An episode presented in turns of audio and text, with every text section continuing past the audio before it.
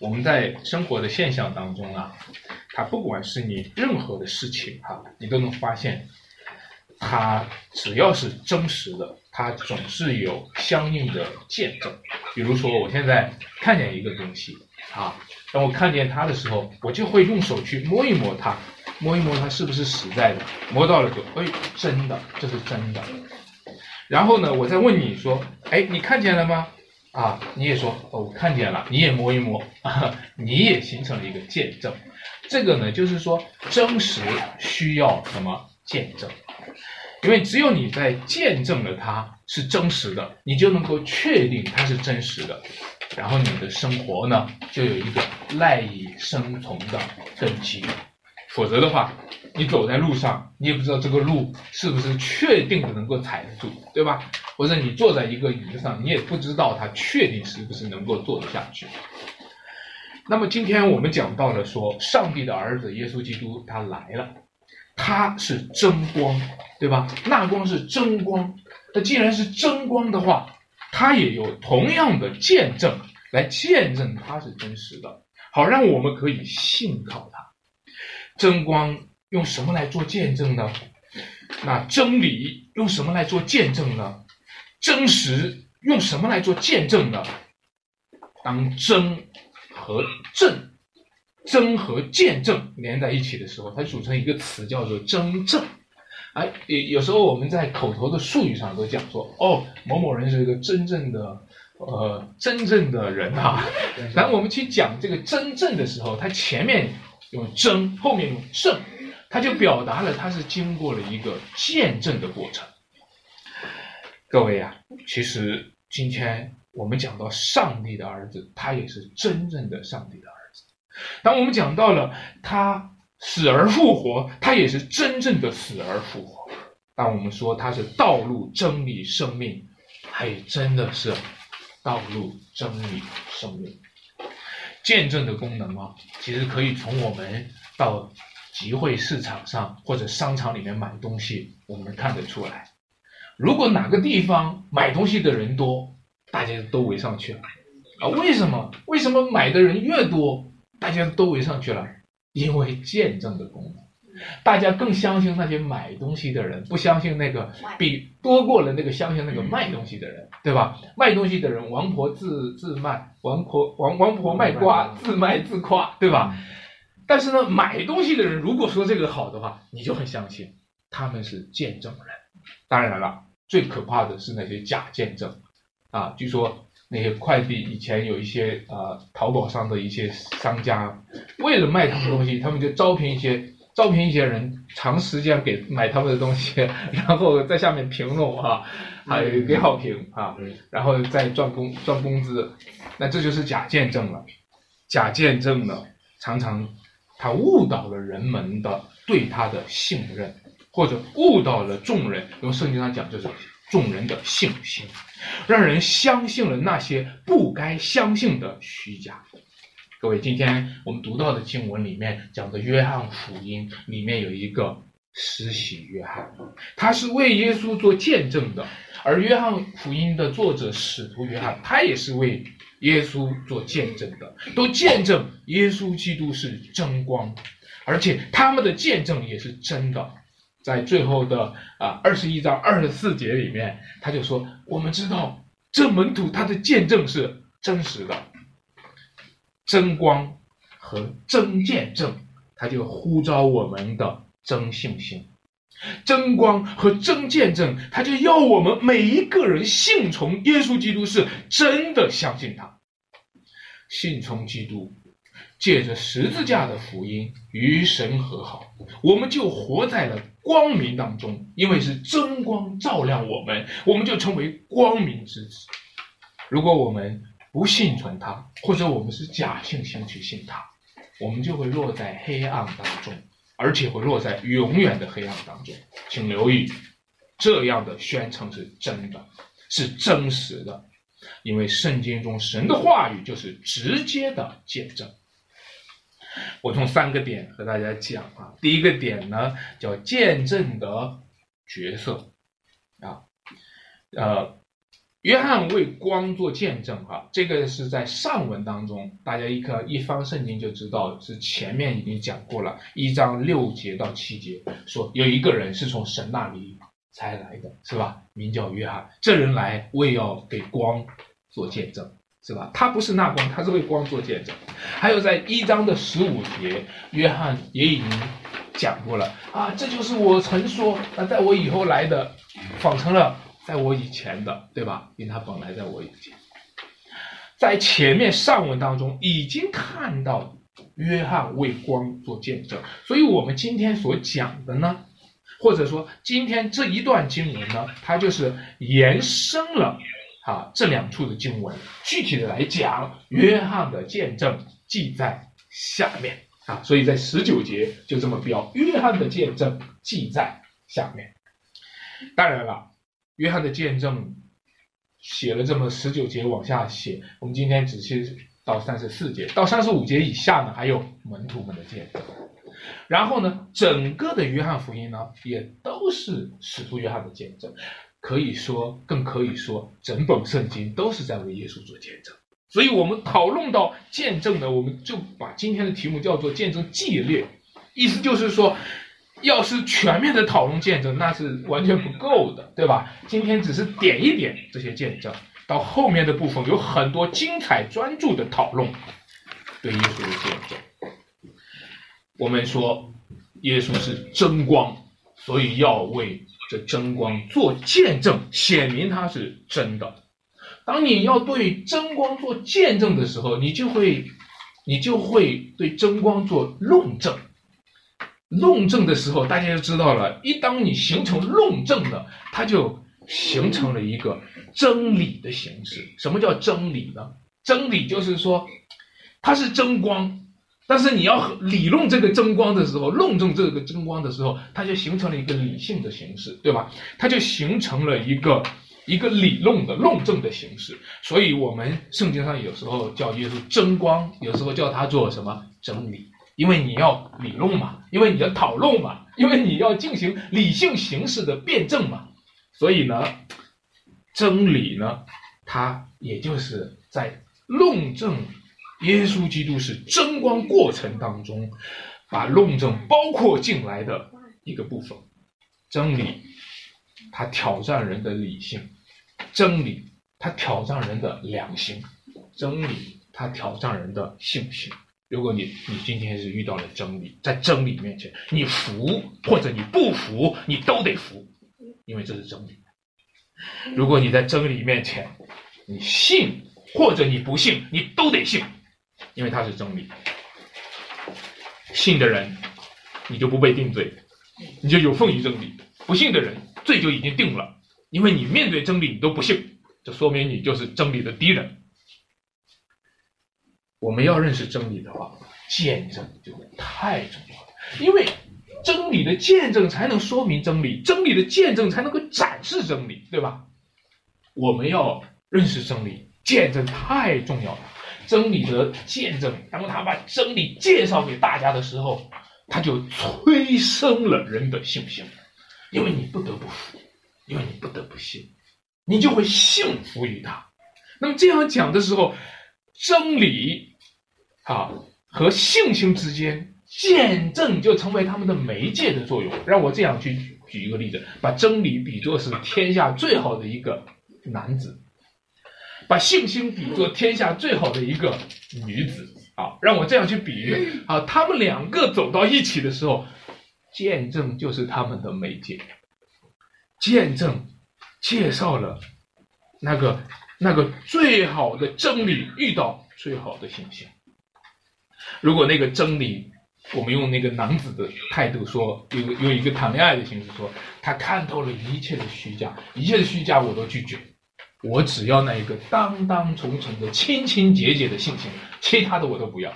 如果那个信心像一个女子说，除了真理，我非他不嫁，就是再穷、再苦、再落魄，我也愿意跟定了他。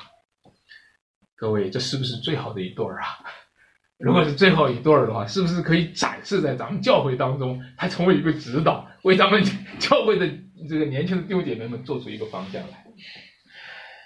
各位，你知道最可怕的就是假见证，假见证呢就误导了那个女子，去跟了一个骗子，是吧？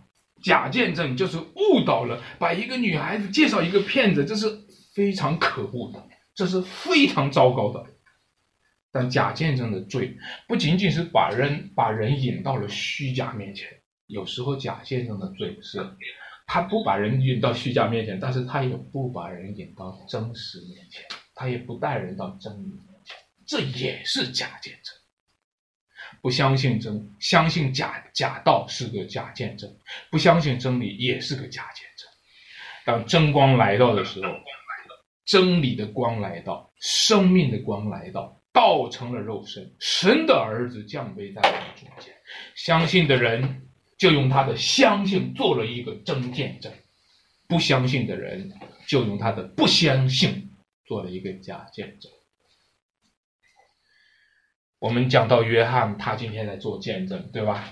约翰就在耶路撒冷的祭司、利未人、法利赛人面前做见证。那些从耶路撒冷来的祭司、利未人啊，还有法利赛人，他们来找约翰，问他：“你是谁？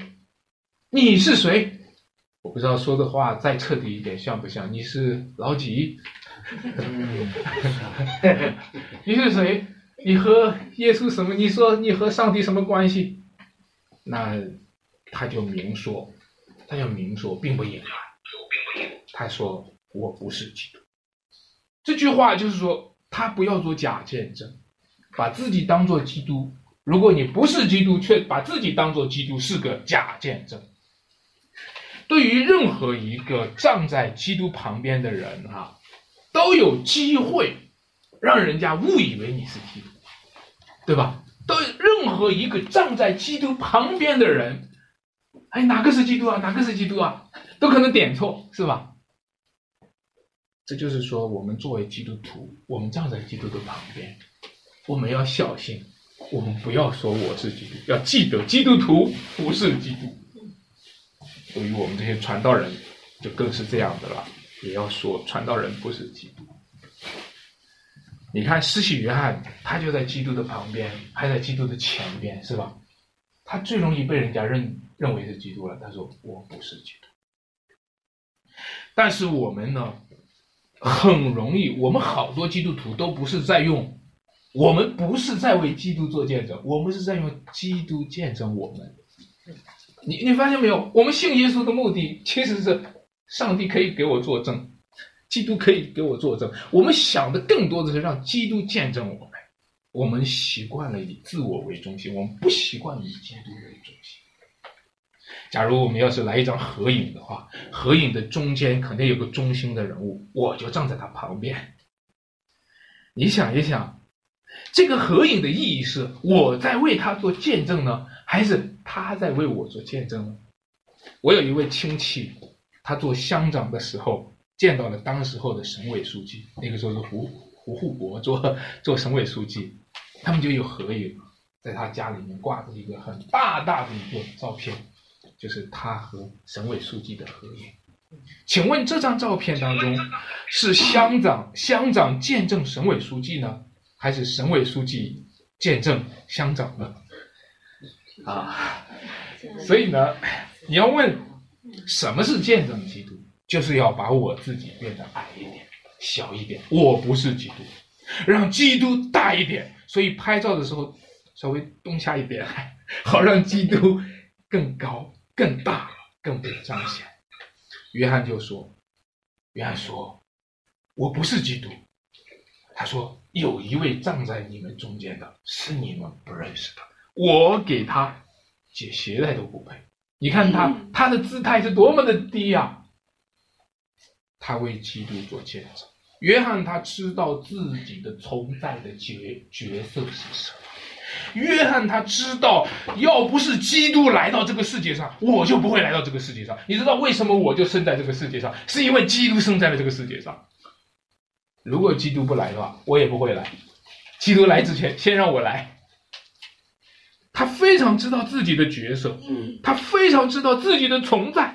他的存在就是为基督铺平道路，他的来到就是为基督做见证。我作为一个基督的配角。甘心作为基督的配角而存在，这就是我的价值和我的喜乐。亲爱的弟兄姐妹，今天我们基督徒也是这样。我们这一生当中，把我们自我中心的主角地位放下来，这一生当中就是甘心做基督的配角。阿门。阿门。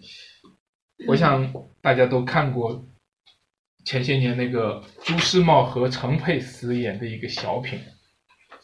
主角和配角有看过吗？嗯，看过啊。那个电影，那个演的太棒了啊，太棒了啊！那陈陈佩斯啊，老想演主角，主角朱时茂演主角，他要演配角，每次都是他，他演配角，他就心里很不高兴了。我要 我也演一次主角，他演的主角的时候还是个反派人物。各位，我们就像陈佩斯演的那个配角，老想争夺主角的地位。嗯，结果是老想配角啊！哎，这个电不够了，马上充一下。我们老想演这个主角的地位啊，结果呢，我们越争夺主角的地位，就越成为剧中的反面角色啊！因为基督是主，是神。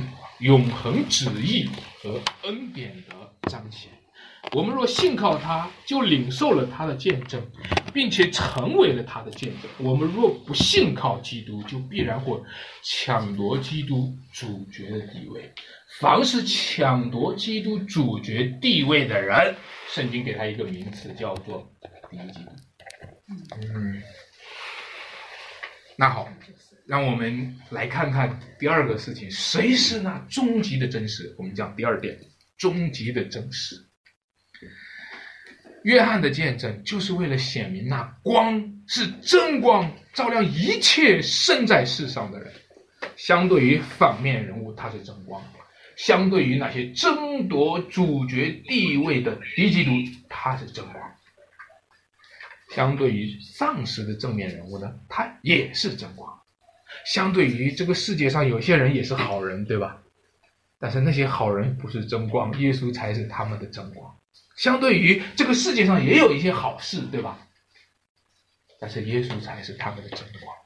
相对于这个世界上也有一些好的风景、好的现象，耶稣基督才是他们的真光。所有的光都不过是基督真光的影子。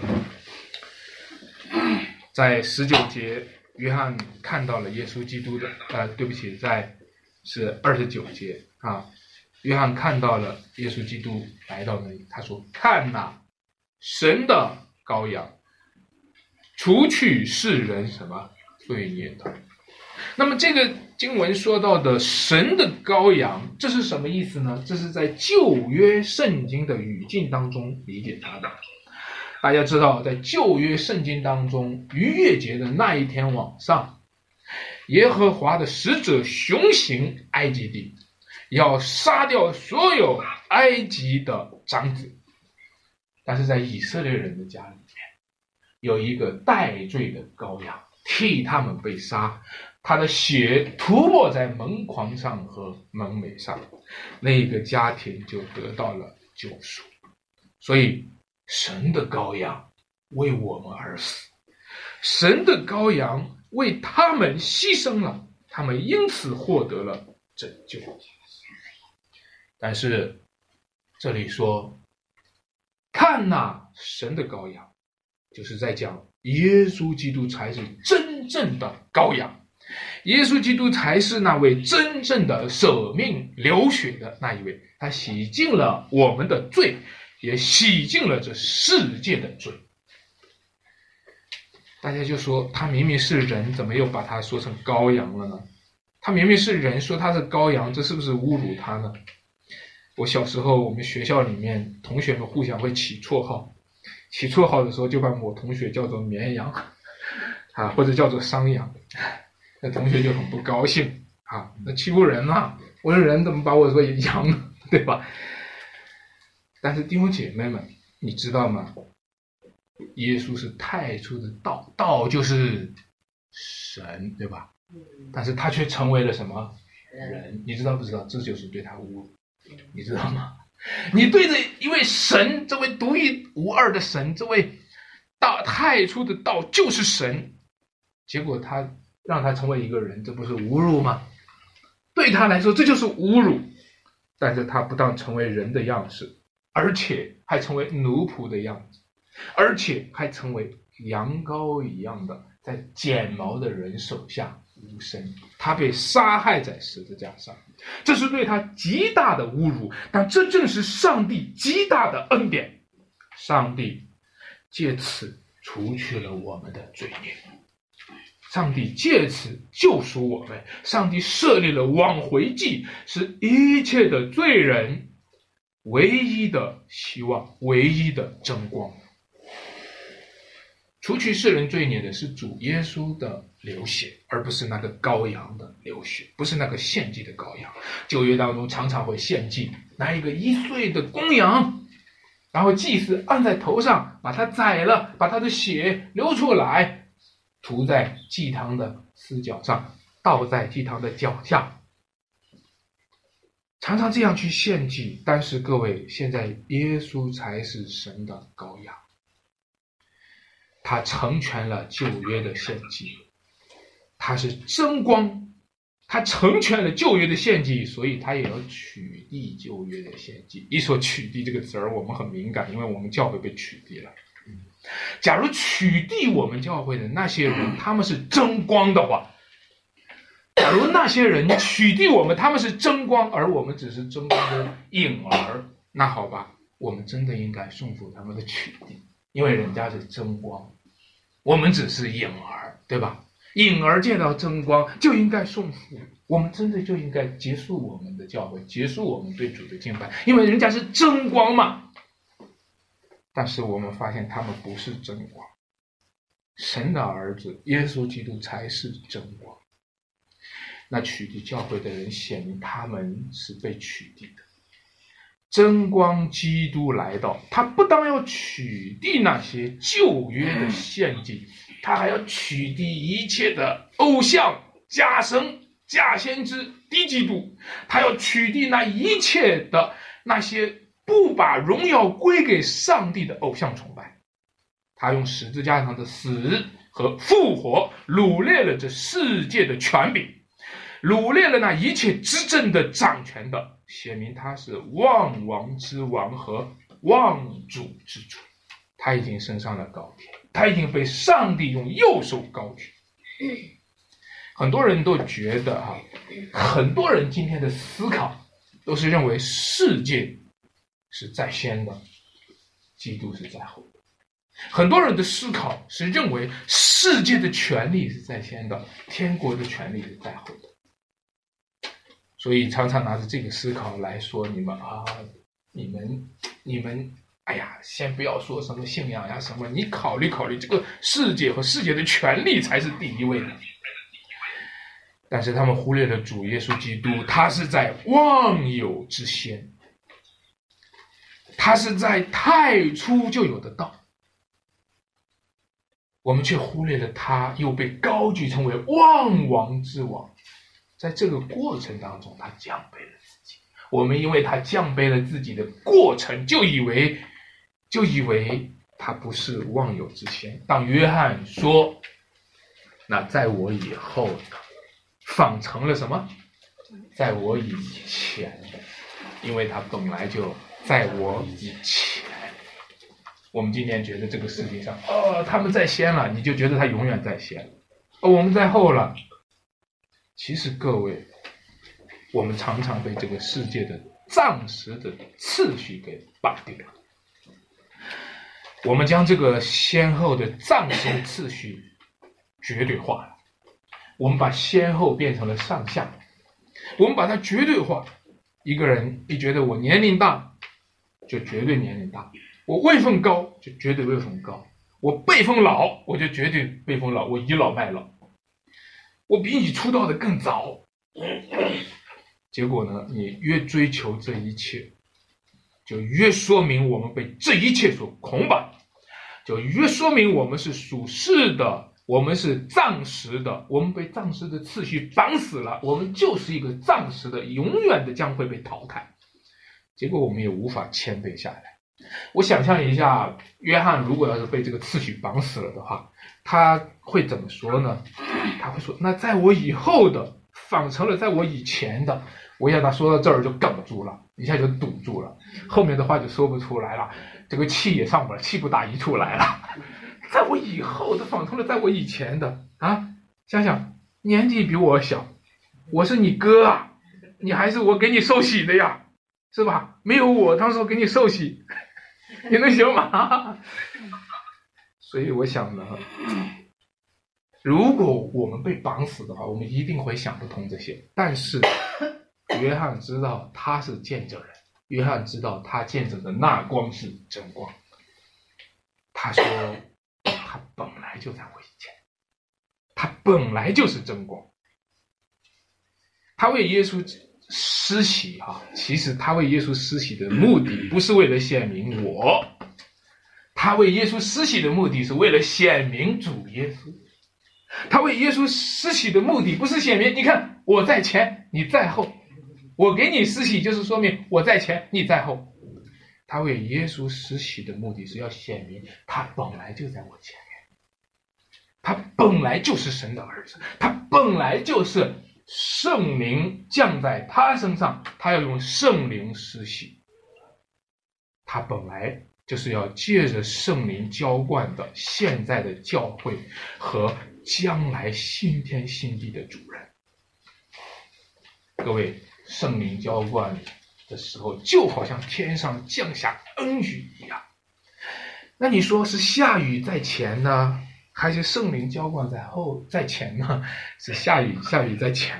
我们常常被经经过下雨，对吧？雨水浇灌我们很多次，但是呢，圣灵浇灌在后面。但是圣灵浇灌才是上帝本来的旨意。那你说用水施洗在前呢，还是用圣灵施洗在前呢？是用水施洗在前，对吧？但是。用水施洗的目的是要显明将来用圣灵的施洗。如果没有基督用圣灵施洗，用水施施洗就失去了意义。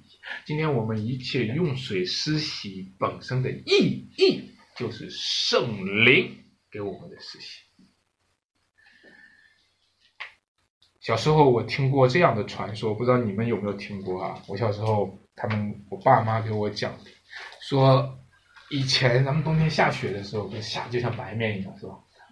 我听他们说以前啊，下雪不是下雪的，下白面是下白面的。听着下了白面，哎呦，真是太好了，真是。后来呢，天上的使者哈上那个时候，他们说他们说上天派了这个人派了查看，发现人类在糟蹋，啊，糟蹋五谷，糟蹋恩典。然后就把白面收走了，就变成下雪。然后我们小时候听这个挺遗憾的，后来长大了就觉得太幼稚了，这故事骗了我多少年。哎，现在读起来圣经的时候又发现也不算幼稚，因为圣经上的确是应许了，上帝要从天不当降下雨水，从天还降下玛纳，从天还降下独生子耶稣基督，从天还浇灌圣灵。啊，这样讲的时候就看来。圣经的应许不是传说，圣经的应许可是真的。那光是真光，神的儿子耶稣基督已经从天降下，并且在他受洗的时候呢，约翰就看见了哦，有鸽子一样的圣灵从天降下。到他死而复活又升天的时候，圣灵就浇灌下来，教会就开始了。各位，你知道吗？今天的教会是和和耶稣基督是什么关系吗？耶稣基督在天上，教会在地上，我们中间的联系就是他浇灌圣灵。他一浇灌圣灵，教会就觉得自己在地如同在天。你知道吗？一间教会任何一次经历圣灵的浇灌，任何一次经历圣灵的用行，就再一次的见证了那位从天降在地上。又从地上升到高天的基督，他是世界的真光。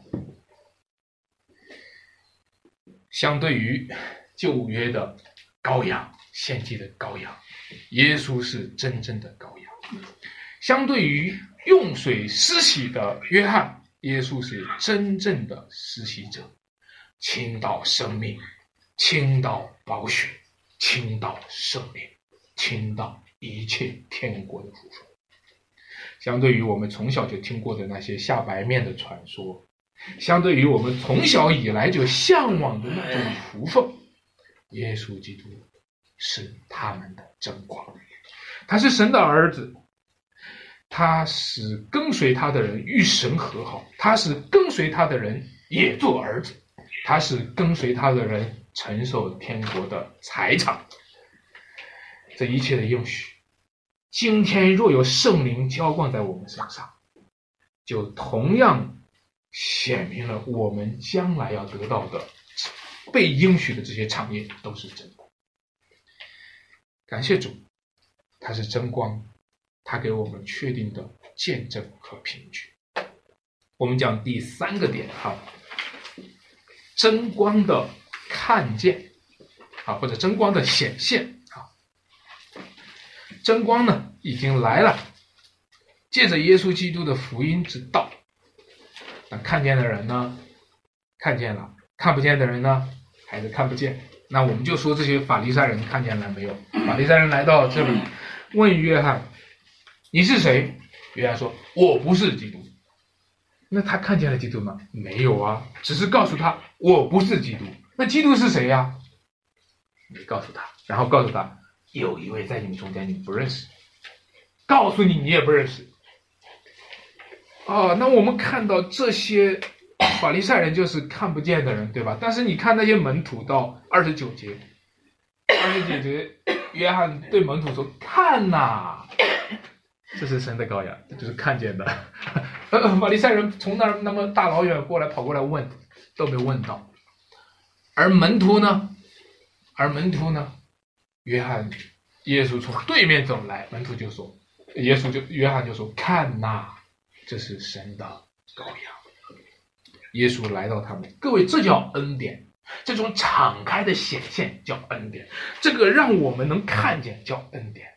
有时候我们不知道，我们看见了还不知道这是恩典，我们看见了，我们还觉得啊，觉得看见了是个麻烦啊。我就最近在发现，跟别人在讨论的时候。当我去说，我们需要去做见证，哈，向这个世界去做见证，哪怕是借着我们受逼迫去做见证的时候，大家常说的一句话，大家常说说说说什么呢？你说他们也不懂，啊，你说他们也不懂，能怎么办呢？能咋地呢？没办法，我们看见了，但是人家看不见呀，能咋地呢？我们没办法。各位，当你讲这句话的时候。你就忘了，你看见是个恩典，他们看不见是上帝，上帝堵了他们的眼睛。你觉得他们要看见多好啊？你看，我们向他们一解释，啊，我们一解释说信上帝多好啊，信耶稣多好，他们就信了。啊，他们如果信了的话，就不用逼迫我们了，对不对？他们如果信了的话，不管是。这个今天的这个政府的人员，还是今天还是家里面的亲戚朋友们，如果我们一解释，他们就信了，就不用逼迫我们了，对不对？结果人家不信，结果人家不信的时候，就我们就觉得我们信哪能咋地呢？是不是？那这里面就隐藏你忘了，看见是个恩典，看不见是神堵了他们的眼睛，把一家人跑那么远，也没看见？所以各位，让我们今天看，当我们开始埋怨的时候，我们埋怨说：“我看见了，但是他看不见，又能咋地呢？”你知道吗？这个时候你也变得看不见了，你也变得看不见了。上帝已经丰富光从黑暗里照出来，已经照亮了我们的黑暗，但是我们还有更多的黑暗，需要被上帝再照亮。在传道书第十一章七节啊，有一处经文，他这么说：光本是佳美的，眼见日光，也是可悦的。你看他这个话啊，一个是说到光，一个是说到什么眼见日光。光是美好的，任何人都知道光是美好的，但是问题是说我的眼能不能看见它，对吧？我的眼看见了光，那就是可喜。光明为眼睛所认识，光的意义就体现出来了。但是我们要问一个问题：究竟是光明需要眼睛来赏识它呢，还是眼睛需要光明来照亮它呢？好像光需要眼睛来赏识它。你看我是光，我不断的发光发光发光，你们怎么看不见啊？我这么光彩，你们怎么看不见？这个好像光明需要眼睛来赏识它，是吧？还是反过来，眼睛需要光明照亮它呢？如果没有光，眼睛看啥？瞎的。啊，嗯，我我后来想了想，我觉得是两个方面吧。虽然我们知道，但我就从两个方面，光明照亮眼睛，这是上帝兴起了外面的光，外面的光照过来，哎，照到眼睛上了。但是如果眼睛开始丧失光明了，那就是上帝兴起来我们里面的光。我们里面有光了，才懂得赏识光明。我们里面有光了，里面的光就开始发出来啊！这外面的光多好。不仅在创造的领域是这样，救赎领域也是这样。耶稣基督道成肉身，进入历史当中，使当时很多人都看见他、听见他、摸到他，还经历他的神迹医治，对吧？这外面的光就照亮了每个人的眼睛，每个人的眼睛就睁大了。耶稣一生神迹的时候，每个人眼睛都睁大了，睁得大大的。但是看懂了吗？看看见了吗？我告诉大家，他们还需要里面的光，他们还需要里面有光。虽然他们瞪大眼睛看到耶稣行出神迹来，这是真的吗？天哪，这是真的吗？但他们里面还需要光，除非圣灵在他们生命中光照他们，否则他们就看不懂这些神迹。他们看见了这些神迹，也看不见他的荣光，正是父。独生子的荣光，法利赛人看见他的神迹了吗？看见了，但是看懂了吗？没有，还曲解他的神迹，对吧？还说他的神迹是鬼王赶鬼，是吧？他们看不见这神迹是神的国临到了，他们看不见这神迹是靠着神的灵去行的，他们看不见这神迹正是父的独生子的荣光的彰显。各位，法利赛人看不见真光，法利赛人看见的是资格。你凭什么你给人家施洗呀，约翰？你是谁？你怎么给人家施洗呢？你凭什么给人家施洗呢？这个时候是对约翰说，大家读过圣经后面就知道了。后来是对对耶稣说，你仗着什么权柄做这些事？你记得吗？嗯。耶稣的回答就是说，那我也问你们一个问题。约翰的洗礼是从天上来的还是从人间？这呼应开了，也呼应开了。那你要问我耶稣的资格的话，我现在问问你，约翰的资格，他是天上的还是人间的？他们说我们不知道，所以耶稣说，我也不告诉你们，这就是他们看不见的原因。他们看见装作看不见，所以耶稣说，我就干脆让你们看不见。所有看见装作看不见的，耶稣就让他看不见。他们只有一个用人间的资格和权柄去衡量天上的权柄。我们今天逼迫教会的人，他们也一样啊。他们对神的教会就是用人间的登记、人间的权柄的登记来论断它合不合法。这是人间的权柄来衡量天国的。作为教会，作为天国的这一个上帝的授权，他们当然对传道人也是用人间的资格证明你有没有传道证来论断你合不合法。各位，他们不认识约翰，约翰也会被他们定罪；他们不认识基督，基督也会被他们定罪；他们不认识教会，教会也会被被他们定罪；他们不认识基督徒，他们不认识传道人，都会被他们定罪。什么叫资格证明？什么叫传道资格？什么叫考核的资格或者证明？证明本质上就叫做见证。什么叫证明？证明就叫见证。那我谁可以有资格去为传讲基督？就是基督的见证人，他们才有资格去传讲基督。谁可以传讲基督里面的上帝？就是基督的见证人。他们是基督所派的，是上帝所派的，是圣灵所高抹的。不认识基督的人，就不认识基督的见证人。所以那些见证人常常被杀害，那些旧约的先知常常被杀害，到新约的十二使徒都被杀害。啊，当然有一位老约翰没有被杀害啊，那也是被抓到拔姆海岛上流放的。他们不认识基督，就不认识基督的见证人，反而受到诸多的逼迫。但是他们所做的见证是真实的。基督为基督做见证的上帝，也为他们做见证；为基督做见证的圣灵，也为他们做见证。等到主来的日子，复活的基督要审判天下，受逼迫的见证人就变成了审判的见证人了。在那个时候，基督的真光要照出一切的黑暗，照出一切的隐情。反过来就问那些逼迫的人，问那些世上有权柄的人：“你仗着什么权柄做这些事？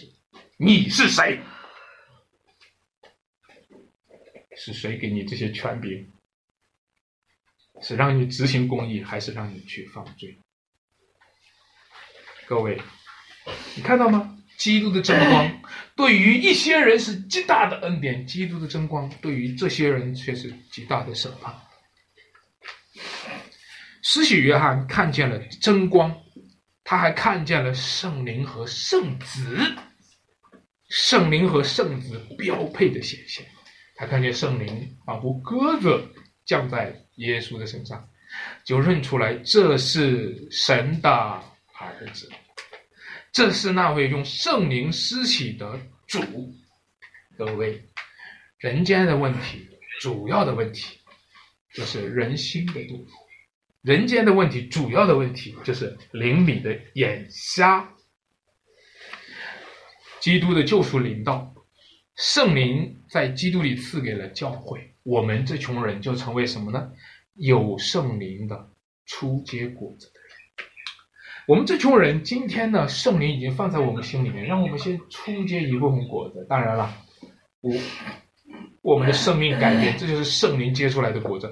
但是这些果子呢，将就是什么呢？将来大丰收的证明。等到主来的时候，圣灵是大规模的浇灌；等到主来的时候，圣灵是大规模的改变人心。等到主来的时候，那个时候看不见的都要看见。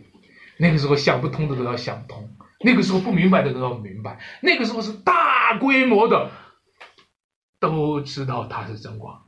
那我们这些人是提前知道的，感谢主。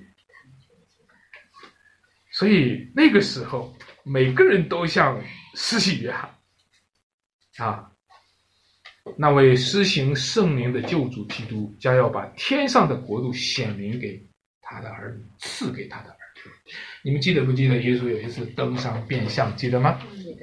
他改变了形象，脸面如日头，衣服洁白放光，彰显了他的荣光，正是父独生子的荣光，知道吗？那个时候他彰显的时候，他正在预先的让你看见未来，未来天国是什么样的，复活的基督是什么样子。复活的圣徒是什么样子的？一切被改变的世界，我们是享受的是什么？但是他下场的时候告诉门徒，不要将所见的告诉人，只让你们知道，不叫他们知道。基督有权利不共享他的荣光，就让他们看见耶稣是被杀的，就让他们看到耶稣是被打的，就让他们看到耶稣是被挂在十字架，就让他们看到耶稣是被逼迫的。基督有权利让蒙蔽的人继续蒙蔽，让黑暗的人继续黑暗，但是他却向你、向我显明了。他让我们看见他的光，在他的光中得见光，在他的恩典中登上加恩。神的儿子已经来了，他向众人施行神迹，宣讲真理，又在十字架上实行救赎，彰显彰显那死而复活的生命。他升上高天，从天浇灌赐生命的生命，这是他的光，这就是他的光，照亮世界的真光。但问题是，光照黑暗的时候，黑暗不接受光；真理显明的时候，我们到底信不信他的真理？为了让我们认识耶稣就是基督，神给我们赐下了诸多的见证，就看我们领受不领受他的见证。那用信心领受基督见证的有福了，他们活在光照之下，永远得着真理之光和生命之光。我们来祷告，主啊，感谢你，因为你的道如此的奇妙，你的真理向着世界发光。只是我们觉得，在太原市这么大的一个城市里面，主啊，被你光照的人还是太少了。只是我们觉得，我们很希望这个群体能够大起来，我们很希望蒙受光照的人、蒙受恩典的人多起来。主啊，倘若可行，倘若你愿意，求你施恩给这座城市，求你施恩给这间教会，使我们继续的为主做见证，继续的显明你就是真光，照亮一切生在世上的人。感谢赞美主，祷告奉主耶稣基督得胜的名，阿门。